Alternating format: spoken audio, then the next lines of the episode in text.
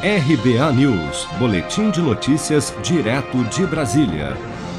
Sete em cada dez famílias brasileiras estão endividadas.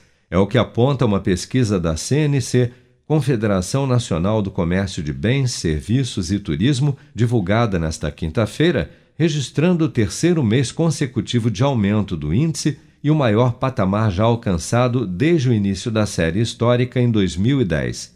Segundo o levantamento, 71% das famílias do país têm dívidas, sendo que destas, 10,9% afirmam estar muito endividadas e não ter condições de pagar seus débitos.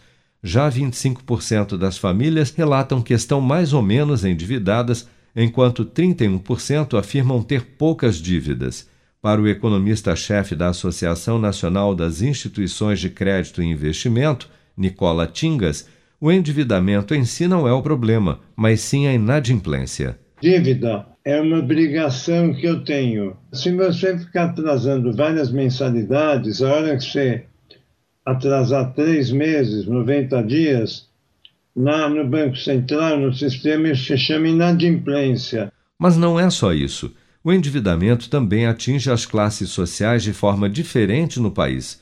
De acordo com a CNC, o percentual de famílias endividadas com renda de até 10 salários mínimos aumentou de 70,7% para 72,6% em julho, enquanto as famílias com renda acima de 10 salários mínimos, nessa mesma condição, ficou em 66,3% no mês passado.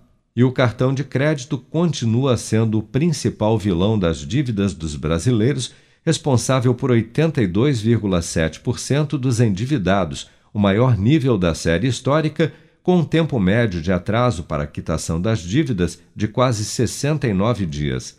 Carnês de lojas vem logo atrás, respondendo por 18% das dívidas das famílias, seguido pelo crédito pessoal com 9,8% e o financiamento da casa própria, que é responsável atualmente por 9,7% das dívidas dos lares brasileiros.